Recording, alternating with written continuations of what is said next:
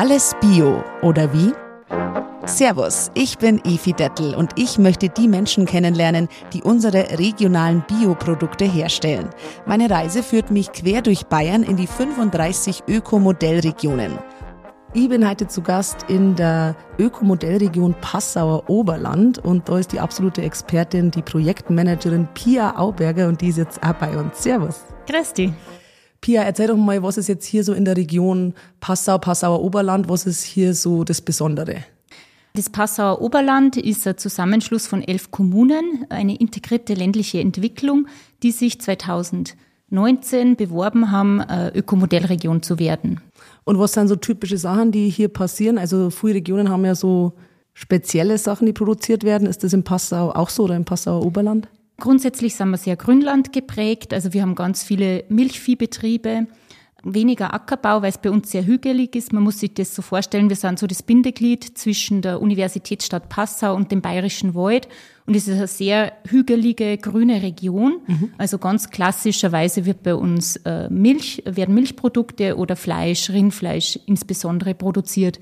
Jetzt in letzter Zeit passiert sehr viel. Also ich merke da auch einen ganz starken Wandel. Nämlich kommt jetzt eine junge Generation zurück auf die Betriebe der Eltern und machen neue, coole, innovative Projekte. Werden wir heute auch noch ein bisschen was davon hören. Genau. Du bist ja äh, jetzt ein bisschen von Amtsseite zuständig, dass eben diese Landwirte, Landwirtinnen, dass die alle unterstützt werden. Und da gibt's ja ganz besondere Projekte, Programme. Und zum Beispiel geht's da immer um einen Verfügungsrahmen. Mhm, genau. Das ist natürlich jetzt ein Begriff, da kann man sich nicht so viel drunter vorstellen. Was passiert da genau? Also der Verfügungsrahmen Ökoprojekte ist ein Förderinstrument, das den Ökomodellregionen seit 2022 zur Verfügung steht. Wir können mit 50.000 Euro jährlich Kleinprojekte bis 20.000 Euro Nettokosten entlang der gesamten Biowertschöpfungskette fördern. Was heißt Kleinprojekt? Also in was für einem Rahmen bewegt man sich da? Also das sind äh, Projekte von 1000 Euro Investitionskosten bis 20.000 Euro netto, sprich mhm. ohne Umsatzsteuer oder Mehrwertsteuer. Aber muss das irgendwas besonders Innovatives sein oder was Neues sein oder was gibt's da für, für Richtlinien? Also wir haben in unserer Ökomodellregion einen äh, Kriterien festgelegt äh, mit einer Bepunktung. Was sind dann so zum Beispiel, für was gibt's Punkte? Ein Kriterium dreht sich zum Beispiel um Naturschutz, Umweltschutz, Förderung der Arten, Vielfalt und Biodiversität. Ein weiterer Punkt äh, dreht sich zum Beispiel um das Sichtbarmachen oder Bekanntbarmachen vom Ökolandbau oder von mhm. Themen des Ökolandbaus. Ein weiterer Punkt betrifft zum Beispiel die Wertschöpfungsketten oder den Wertschöpfungskettenaufbau. Und bei uns in der Ökomodellregion ist nur ein weiterer Punkt dabei, ob man zum Beispiel bei einem Bioanbauverband Mitglied ist. Dafür gibt es auch einen Punkt. Und wir kommen dann zusammen in diesem Gremium. Ich präsentiere dann die Projekte, die bei mir eingereicht wurden und das Gremium stimmt dann ab über die Projekte und wir zählen dann die Punkte zusammen und kommen dann zu einer Reihung und so werden dann die Projekte ausgewählt. Das Förderinstrument ist aus dem Grund auch so attraktiv, weil es sehr niederschwellig und unbürokratisch ist. Ich würde jetzt mal sagen, man braucht circa zehn Minuten, Viertelstunde, um die Förderanfrage so auszufüllen, dass man sie einfach einreichen kann. Wir werden in die Show Notes von diesem Podcast natürlich auch nochmal einen Link äh, irgendwie reinpacken. Da können Sie die Leute jetzt vielleicht nur mal ein bisschen genauer anschauen. Auf jeden Fall sehr spannend. Was ist für die so das Schönste an deinem, an deinem Job als Managerin von so einer Region? Ähm, der Kontakt zu den Akteure und Akteurinnen. Also das ist das, was meinen Job am meisten bereichert, dass da so viele intelligente, nette und auch ja so an dem an einer nachhaltigen Entwicklung interessierte Personen sind, die irgendwie gemeinsam so eine Vision vorantreiben. Darfst du noch irgendwas wünschen für die Zukunft, was ihr nur umsetzen könntet?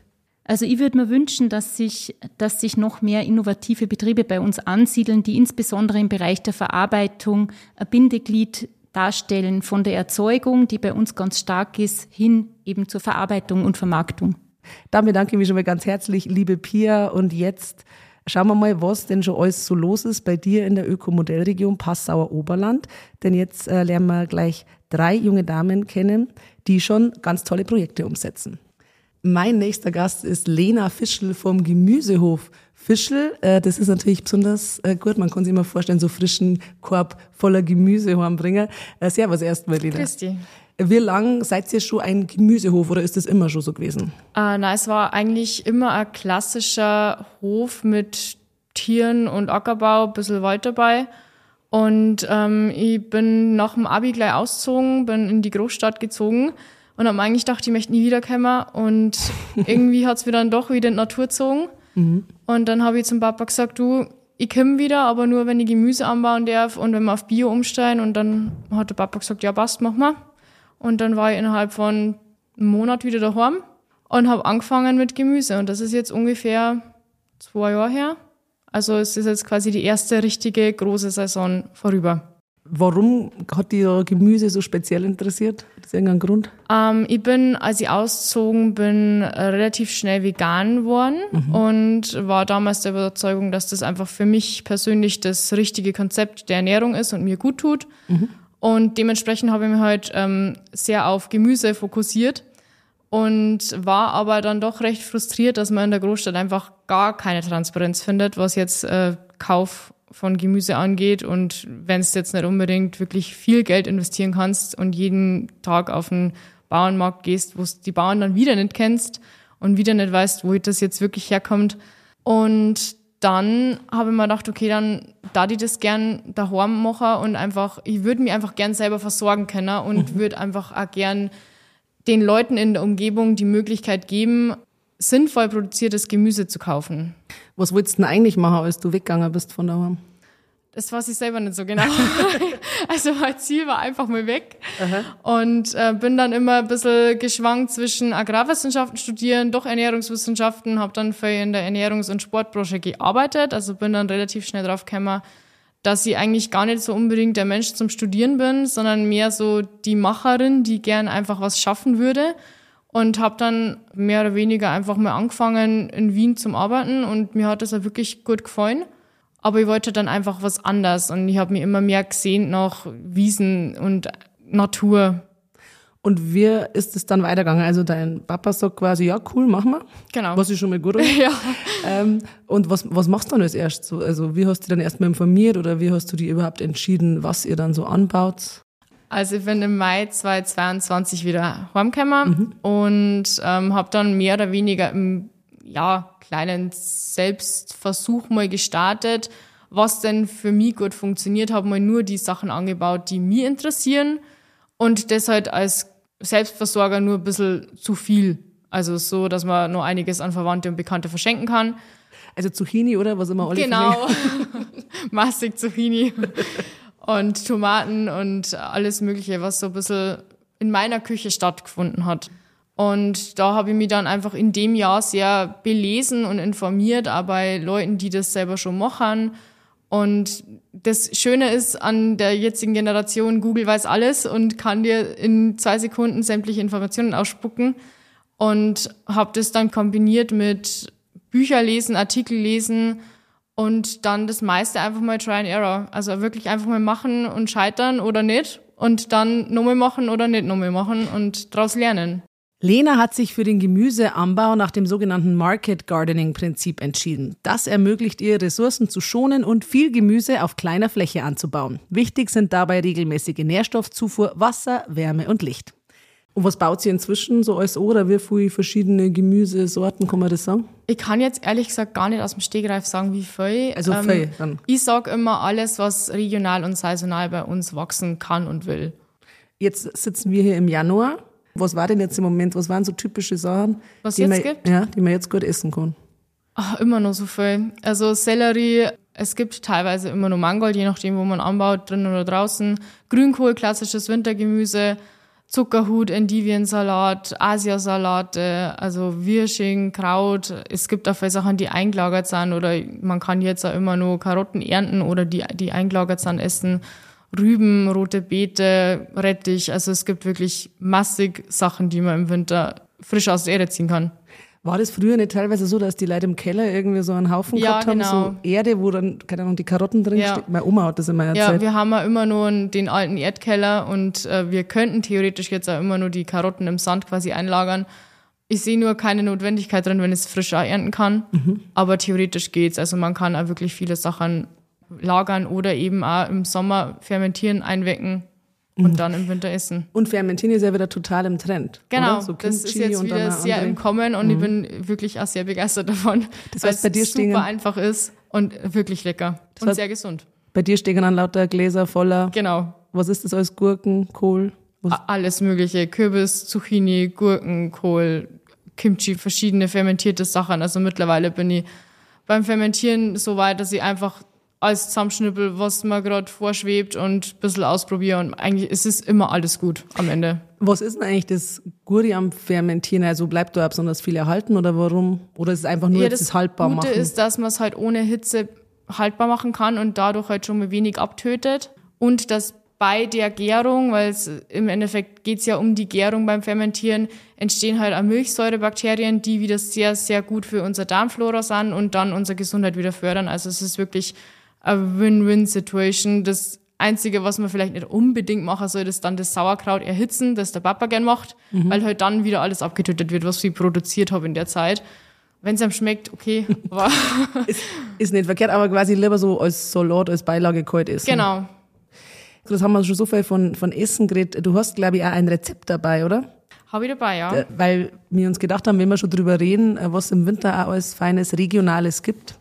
Da bin ich jetzt sehr gespannt, was du ausgesucht hast. Ich weiß nämlich auch noch nicht. Also ich habe jetzt, man kann jetzt sagen, ein, ein Rezept oder zwei, es ist Vorspeise und Hauptspeise. Ähm, Vorspeise wäre jetzt Feldsalat mit karamellisierten Birnen oder Äpfeln. Das wäre jetzt eingelagert. Birne, Apfel gibt's ja immer noch und Feldsalat ist gerade regional super gesund und Also einfach. Feldsalat gibt's auch den ganzen ja, Winter, oder was? ist ja eigentlich ein Wintergemüse, also Wintersalat, sag ich jetzt mal.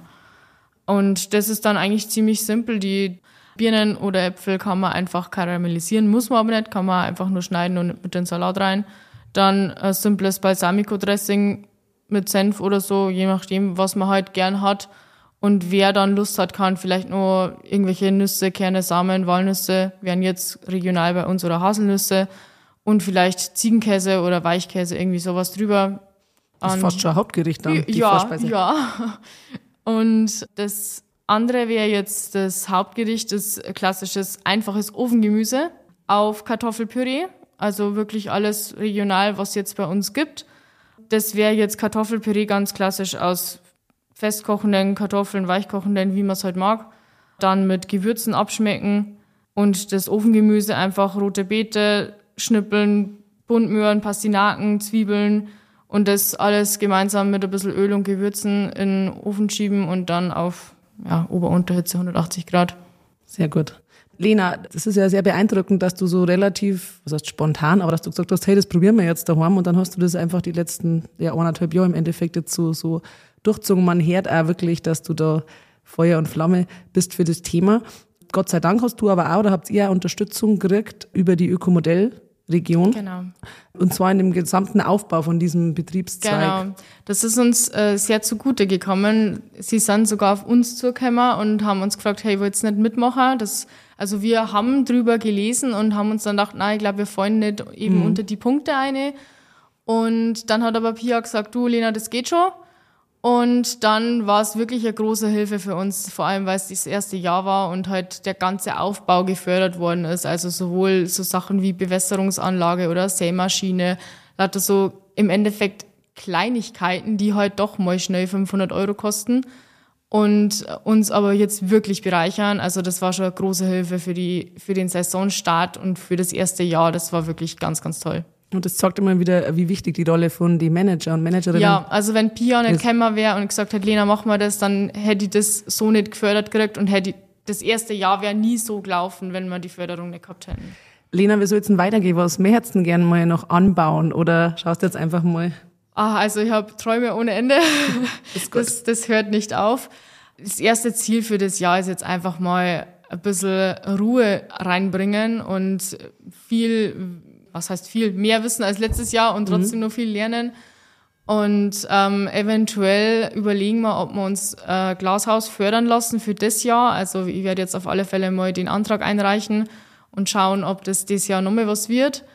Und dann wäre da nochmal mehr Platz und eine sicherere Variante, weil wir jetzt nur einen Folientunnel haben und der ist zwar toll, aber alles, was Wind und Wetter anbelangt, ist der nicht so stabil. Und äh, ansonsten einfach ein bisschen mit den Sorten rumprobieren. Ähm, mich faszinieren Tomatensorten, also da ein bisschen ein paar ältere Sorten anbauen und ein bisschen schauen, was funktioniert, was nicht. Wie wird's auch angenommen, ist immer die Frage, weil doch die meisten Abnehmer einfach die klassische rote, runde Tomate wollen. und dann einfach für mich selber ein bisschen ausprobieren. Ich würde jetzt gerne irgendwann Kurkuma mal probieren mhm. und eventuell ein paar Erdnüsse. Das Erdnüsse wird jetzt wahrscheinlich erstmal nur für einen Eigenbedarf sein und mal schauen, wie das funktioniert. Ja, einfach mal schauen, was angenommen wird, was mich selber interessiert, weil es mir ja immer wichtig ist, dass ich Spaß dabei habe. Weil wenn ich irgendwann an dem Punkt bin, wo ich sage, okay, ich mache jeden Tag eine Arbeit, die mir keinen Spaß mehr macht, dann bin ich irgendwann raus, genau. Mhm. Dementsprechend da einfach ein bisschen Vielfalt drinnen lassen und schauen, was funktioniert und was nicht. Wie gut ist ein Nummer geworden? Bis jetzt sehr, sehr gut, also überraschend gut. Habt ihr auch einen Hofladen oder Hofverkauf oder wie bringt ihr die ähm, Sachen unter so die Leute? Klassischer Hofladen ist jetzt nicht. Also wir haben mehr oder weniger Selbstbedienung mhm. in einer Garage drinnen, da wo sich jeder quasi nehmen kann, was er braucht und will und die Preise sind angeschrieben. Das funktioniert jetzt alles noch auf Vertrauensbasis. Es ist quasi eine Kasse drin mit Wechselgeld und wir lernen die halt am Tag ein paar Mal und vertrauen den Leuten halt und mittlerweile werden aber auch Gemüsekisten auf Vorbestellung sehr gut angenommen. Also, dass mir die Leute einfach relativ flexibel schreiben, du Lena, ich würde mal morgen um 15 Uhr gern eine Gemüsekiste abholen, passt cool. das für die oder nicht? Also man muss jetzt nicht so ein Abo haben, sondern man kann auch... Man kann ein Abo machen, mhm. habe ich auch ein paar, aber die meisten sind tatsächlich die, die sagen, ich mache es relativ spontan und bin da nicht so gebunden, sondern sie wissen, sie können mal Bescheid geben und ich sage halt dann, ja passt, kannst morgen, passt, können wir machen.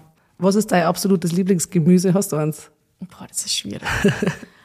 absolutes Lieblings. Also ich liebe Pastinaken, mhm. Kürbis, Brokkoli, Süßkartoffel, super. Also ich bin tatsächlich von jedem Gemüse Fan. Du bist einfach für den gemischte, für irgendeinen gemischten Pott. Genau. Das ist ideal wahrscheinlich. Ja, ne? ja. Sehr gut. Und darf sein. Sehr gut.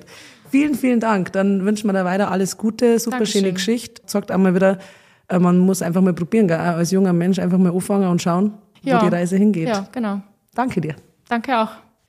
Wir sind heute zu Gast auf dem Bio-Erlebnisbauernhof Flossmann bei der Anja Flossmann. Servus. Christi. Erstmal vielen Dank, dass wir da sein dürfen. Es ist echt total schön, dass wir uns alle hier treffen und ich lerne schon wieder wahnsinnig viel bei euch dazu. Bio-Erlebnisbauernhof heißt das, ihr habt oft Kinder da, Familien da? Ähm, wir haben hauptsächlich Schulklassen hier im Betrieb mhm. und gelegentlich auch Kindergärtengruppen und auch viele Kindergeburtstage am Bauernhof. Genau, sind aber meistens ohne Eltern. Da haben die Kinder dann äh, sturmfrei oder die Eltern beziehungsweise die haben sturmfrei.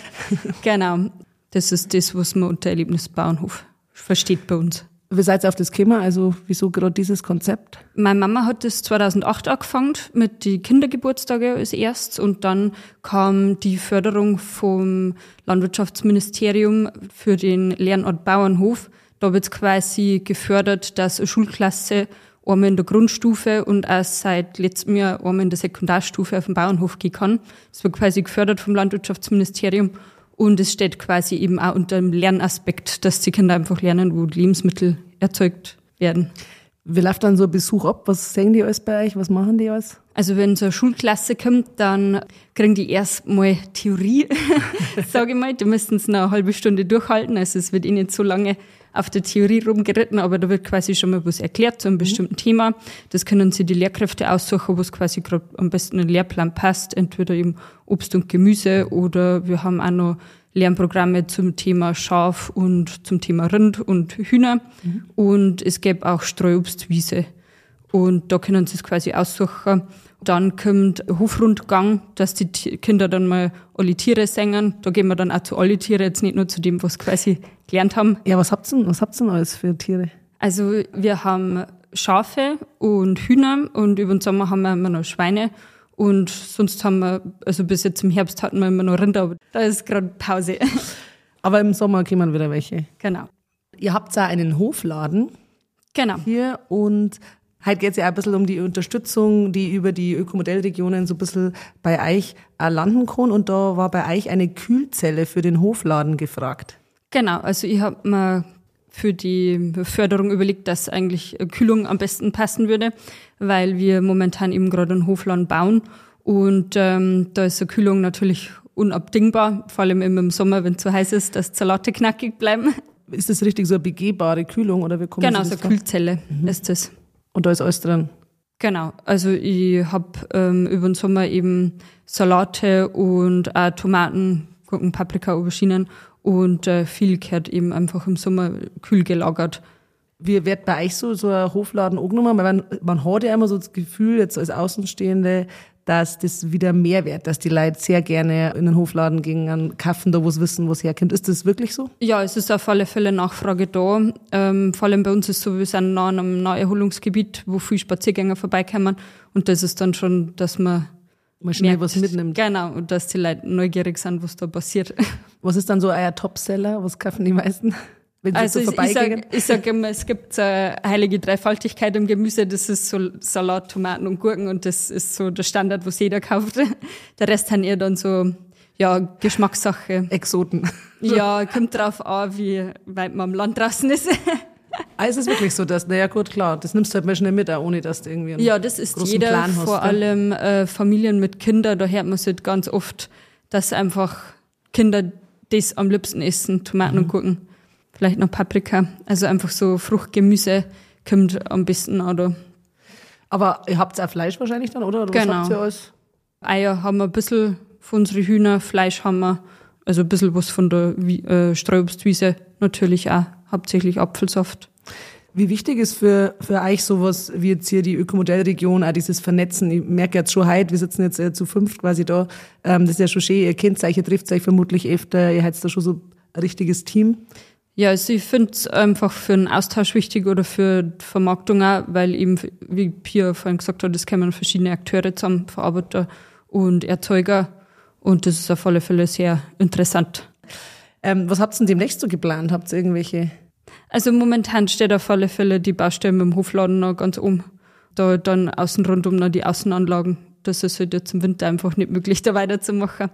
Genau. Und ähm, meist Freiland zum Optimieren, das habe ich jetzt 2023 angefangen erst.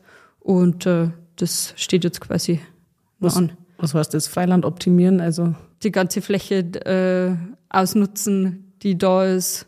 Und ähm, letztes Jahr war es früher so lang so nass. Deshalb haben sie einfach ganz viele Sachen verschoben.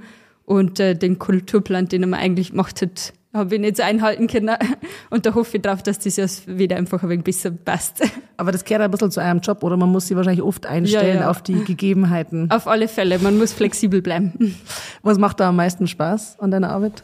Äh, Mir macht die Abwechslung am meisten Spaß. Es ist tatsächlich vor allem was dabei. Also ich finde Landwirt oder Landwirtin zum Sa heißt, dass man recht vielseitig sich betätigen muss. Es ist jetzt nicht nur das Aussehen und Pflanzen und Ernten und Unkraut hacken, sondern es sind halt drumherum ganz viele Sachen, wie jetzt mit der Vermarktung und dann der Kundenkontakt und dann die ganzen äh, Reparaturmaßnahmen und Renovierungsmaßnahmen auf dem Hof, die jetzt zu dem Winter hauptsächlich ausstehen.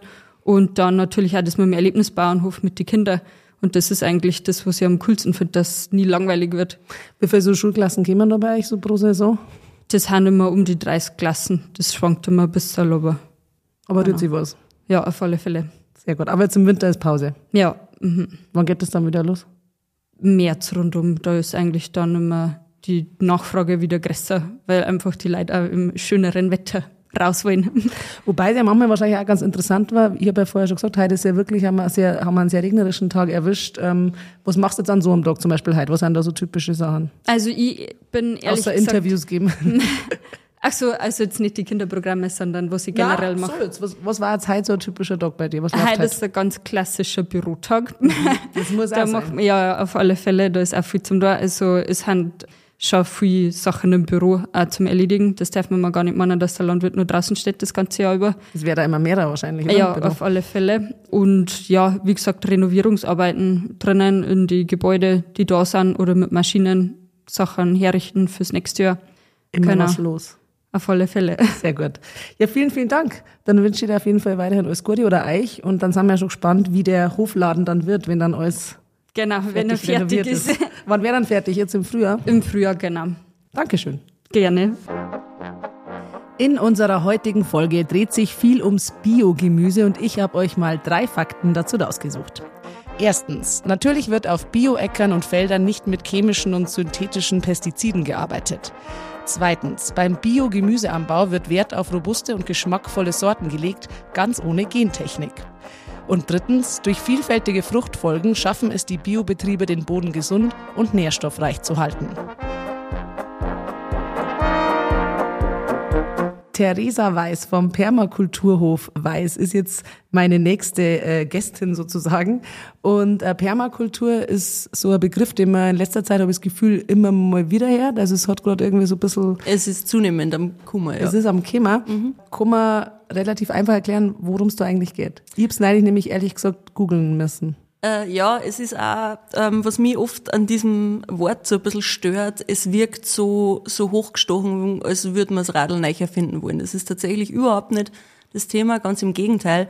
Ähm, es ist eine Form von Kreislaufwirtschaft. Also man kann sich es tatsächlich eher vorstellen, wie so zu Urgroßomas Zeiten, wo auch jede Hofstelle einfach wirklich alles hat. Mhm. Von angefangen vom, vom Teich, von sämtliche Tiere, von Obstbaum und am großen Bauerngarten und sie die Systeme einfach gegenseitig zuspülen, so dass man möglichst wenig Input von außen braucht und mit seinen Ressourcen einfach gut auskommt. Also das ist eigentlich so der, die, Kern, die Kernthematik.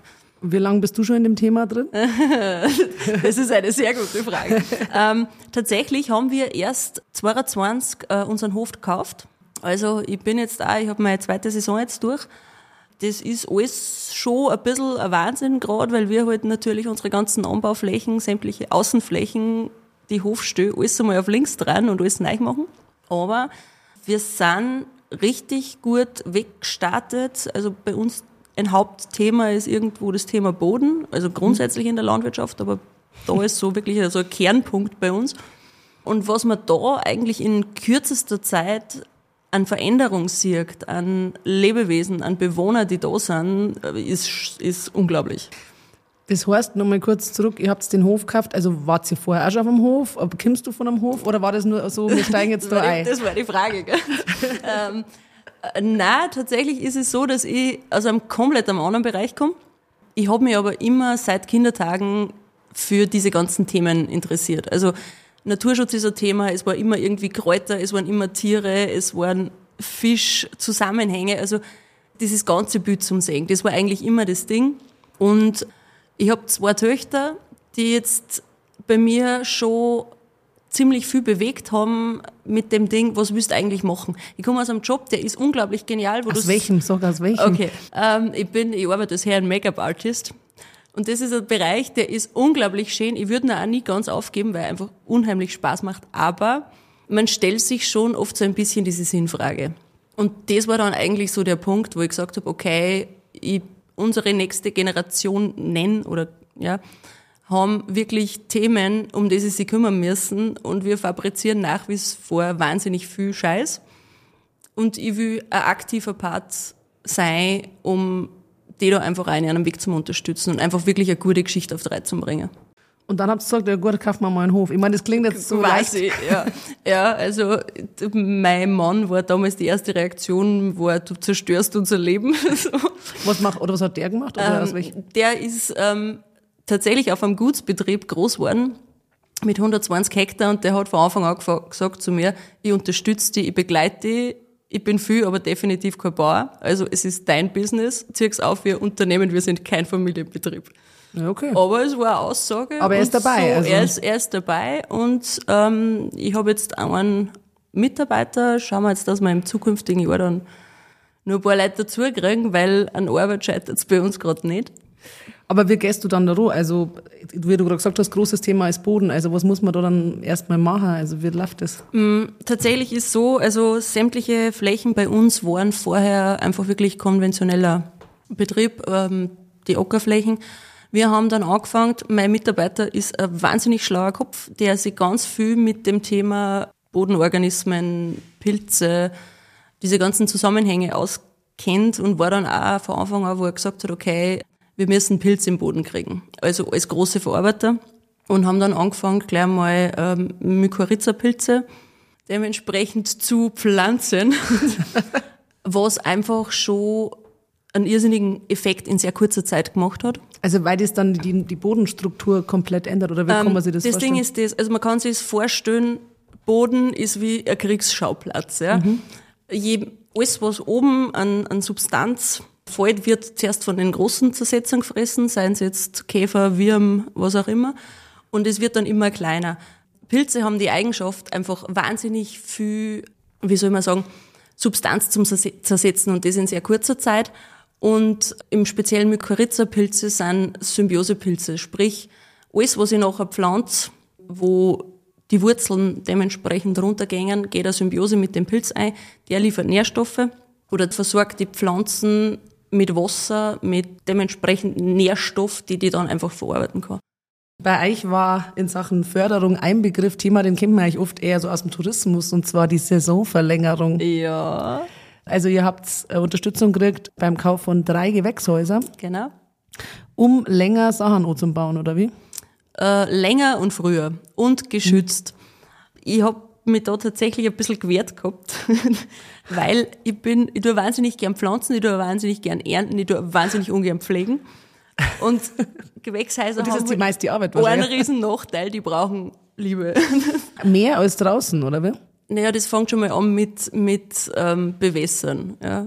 Das sind schon, man hat sehr viele Vorteile, aber es gibt halt auch ein paar Themen, wo ich sage so, hm. und ich bin ein draußen Mädchen. Mhm. Wobei, ich muss wirklich sagen, jetzt zu so die letzten Wochen, auch was dann wirklich geschneit hat und gerenkt, war ich so froh. Ich sag's, es war ein Traum. Wolltest gar nicht mehr außer aus den Gewächshäusern? ich wollte nicht mehr außer. genau, und da ging's aber hauptsächlich darum, nachdem wir auf unsere Freiflächen nicht bewässern, war das ein großer Punkt, dass man sagt, man kann Kulturen in die Gewächshäuser anbauen, die halt einfach wirklich eine Bewässerung brauchen. Jetzt nehmen wir das Beispiel von Kohlrabi. Also ich habe draußen auf die nicht bewässerten Flächen auch einen Kohlrabi zusammengebracht. Das war überhaupt nicht das Thema. Der war auch schön, nur der war von der ganzen Grundstruktur einfach so fest, dass ich mir so einen guten Kohlrabi nicht vorstelle. Ein Kohlrabi, wenn du da reinbeißt, dann musst du da Soft davon rennen. Das mhm. ist ein geiler Kohlrabi. Und das ist aber was, der funktioniert bei mir so nur im Gewächshaus. Und was funktioniert gut draußen? Alles, was Alles geht. Alles, was geht. Genau. Und dann war es schon so, dass der Punkt, durch das, dass ich halt mit Mitarbeitern arbeite und einfach auch zukünftig mehr möchte, muss ich schauen, wie kann ich die Leute im Winter beschäftigen. Mhm. Ähm, ist natürlich System Stempeln gehen, funktioniert, bin ich aber einfach tatsächlich kein Freund. Und das ist eine Möglichkeit, wenn wir es mit einer guten Planung hinkriegen, dass man einfach sagt, man schaut, dass man wirklich so lückenlos wie möglich über das ganze Jahr durchproduzieren kann. Weil das natürlich auch, ich meine, jeder, der Personal hat, weiß, dass Personalkosten einfach hart sind. Ja. Und jeder, der einen Job hat, mag eigentlich auch gerne das ganze Jahr einen Job haben, oder? Naja, vor allem, wenn ich, wenn ich meinen ganzen Urlaub gefühlt dann immer im Winter in die, mm. in die schönsten zwei oder drei Monate nehmen muss, ist wieder auch blöd. Ne? Mm. Also Permakultur war für dich ja dann also einfach von Haus aus? Es war die einzige Option. Anders hätte das nicht gemacht. Es war die einzige. Ich meine, das ist halt auch wieder dieses, wo, wo siehst du, ja? Es gibt da mittlerweile ziemlich viele Gurus, die da dann sagen, okay, du musst jetzt das in Zonen einteilen und die erste Zone ist das arbeitsintensivste. Ja, logisch. Aber wenn meine Flächen das nicht hergeben und meine intensivste Fläche aus welchem Grund auch immer 300 Meter weit weg sein muss, dann ist so es ist eher der, der Grundgedanke, dass ich sage, okay, ich habe einen Leitfaden, den mir die Natur vorgibt und ich schaue, dass ich mich mit möglichst wenig technischem Einsatz daran orientiere und das so umsetze. Hört man aber so ein bisschen raus, dass du sagst, nicht alles, was jetzt vielleicht in jedem Buch darüber geschrieben wird, ist genau deine, das ist halt nicht deine Bibeln, sondern du machst es ein bisschen mit Nein, eigenen. muss auch, muss auch. Also es gibt keinen einzigen Permakulturbetrieb, der gleich ausschauen kann. Das ist genau wie jede Landwirtschaft nicht gleich ausschauen kann. Mhm. Das ist, was habe ich für Bedingungen?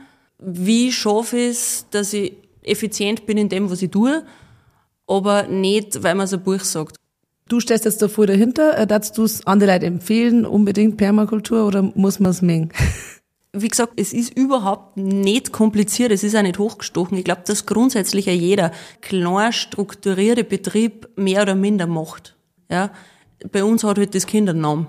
Aber es ist komplett irrelevant, ob das jetzt ganz normaler Biohof, der halt alle möglichen Tiere und Pflanzen und es, es macht im Prinzip jeder ganz ähnlich. Das Einzige, also je größer das wirst, umso schwieriger wird. Das ist halt einfach so der Punkt, weil es halt wirklich darum geht, aktiv Zeit auf deine Flächen zum Verbringen und je besser, dass du deine Fläche kennst, umso effektiver kannst du das nutzen. Möchtest du trotzdem gern groß werden? Definitiv nicht, aber erweitern und einfach diese, diese Effizienz. Also ich finde es immer ganz spannend. Es ist möglich, fünf Kulturen ohne Probleme von einer Außenfläche runterzukriegen Es geht darum, wie viel Manpower und wie viel Hirn habe ich auf derselben Fläche. Und dann kriegst du von einem Hektar Fläche genauso viel aber wie ein anderer von sieben. Das ist das Ding. Aber für das braucht es halt wirklich wieder Manpower. Das funktioniert halt nicht alles dann immer nur maschinell. Da ist wieder wirklich Handarbeit. Aber Gott sei Dank kommen wir jetzt echt in eine Richtung, wo die Leute wieder wirklich Bock drauf haben, wo wirklich viel Bewerbungen reinkommen, die sagen, hey, oder können wir ein Praktikum machen und das Schön. ist echt spannend. Weil bei euch das, wie du gesagt hast, das Kindernamen hat, das heißt ja wirklich Permakultur. Gibt es da auch viele Skeptiker, die sagen, ah, was ist denn das? Äh, ganz viel. ganz viel, ganz viel.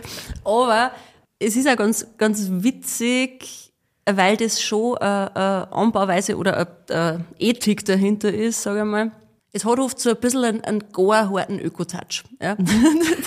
und das ist halt schon, es ist wunderschön, aber ähm, es ist nur so in die Kinderschuhe. Und das ist was, wo ich sage, ich bin jetzt wirklich gespannt auf die nächsten Jahre, weil es aktuell lasst's mir nicht liegen. Ich hoffe, dass es welche gibt, aber bis jetzt noch keine wirklichen Permakulturbetriebe gibt, die wirtschaftlich so dastehen, dass du wirklich einen Vergleich ziehen kannst. Das ist aber einfach auch daraus resultiert, dass nur sehr jung ist, das Ganze. Gibt dem Ganzen nur 15 Jahre, dann schaut die Welt wieder ganz anders aus. Aber aktuell ist es einfach bei den wenigsten wirtschaftlich so darstellbar, dass du sagen kannst, hey, schau, das ist der Vergleich. Aber es hört sich schon so, oh, du bereust diese Entscheidung nicht. Nicht im geringsten. Und ich glaube, du hast noch einiges vor. Es steht nur richtig was auf der Liste. Also ja. 2024 kann kommen, oder? Jetzt dann, mhm. was, was arbeitet ihr gerade? Was ist gerade euer okay. Boden? Ähm, das ist einmal das, der gröbste Teil weg. Nein, wir sind auch gerade dabei. Wir haben letztes Jahr im Sommer einen Erdkeller gebaut.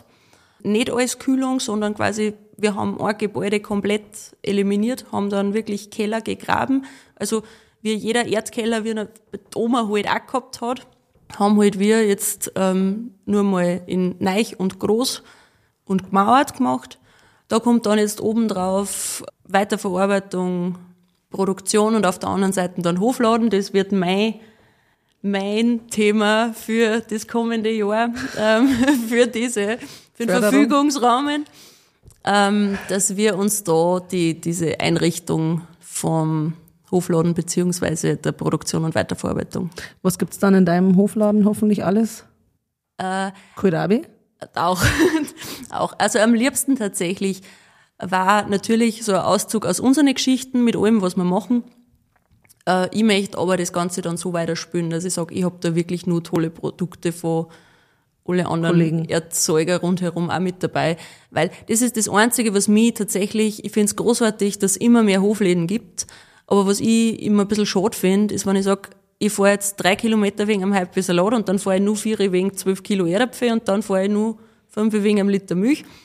Möchte ich halt schauen, dass das bei uns eher so wie so ein, so ein Grauma von früher wird.